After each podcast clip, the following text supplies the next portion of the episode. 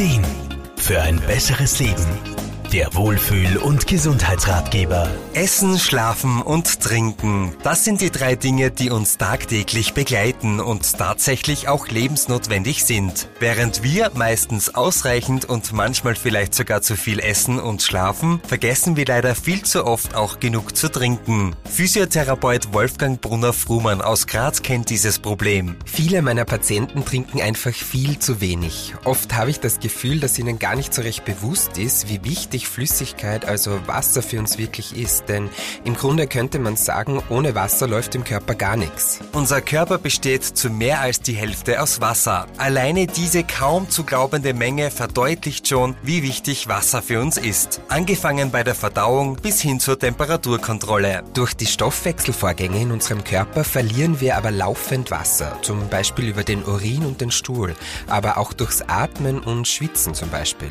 Und nachdem wir immer Flüssigkeit Flüssigkeit verbrauchen und verlieren, müssen wir auch immer wieder Wasser nachfüllen. Expertinnen und Experten raten uns circa eineinhalb bis zwei Liter Flüssigkeit zu trinken. Natürlich kann das variieren und ist abhängig von verschiedenen Faktoren, wie zum Beispiel körperlicher Betätigung, Hitze und Alter. Wer genau wissen möchte, wie viel er trinken sollte, der kann das auch von Ärztinnen und Ärzten berechnen lassen. Außerdem sollte man auch auf Warnzeichen achten, zum Beispiel Müdigkeit, Kopfschmerzen und trockene Haut. Dass wir ausreichend trinken sollen, ist uns ja meistens nicht neu. Und trotzdem fällt es uns im Alltag oft so schwer, daran zu denken. Wolfgang Brunner-Frumann. Ich helfe da mir und meinen Patienten gerne mit ein paar kleinen Tricks weiter. Man kann sich zum Beispiel Rituale im Alltag schaffen.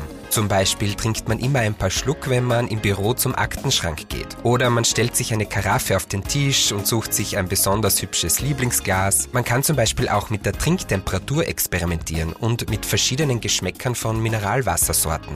Ähm, auch Erinnerungen am Smartphone oder PC können hilfreich sein. Außerdem rät er uns als Physiotherapeut, eine Trinkpause gleich mit einer kurzen, aktiven Bewegungspause zu kombinieren. So schlagen wir zwei Fliegen mit einer Klappe. Für deutlich mehr Wohlbefinden und Gesundheit in unserem Leben. Armin Hammer, Serviceredaktion. Der Wohlfühl- und Gesundheitsratgeber.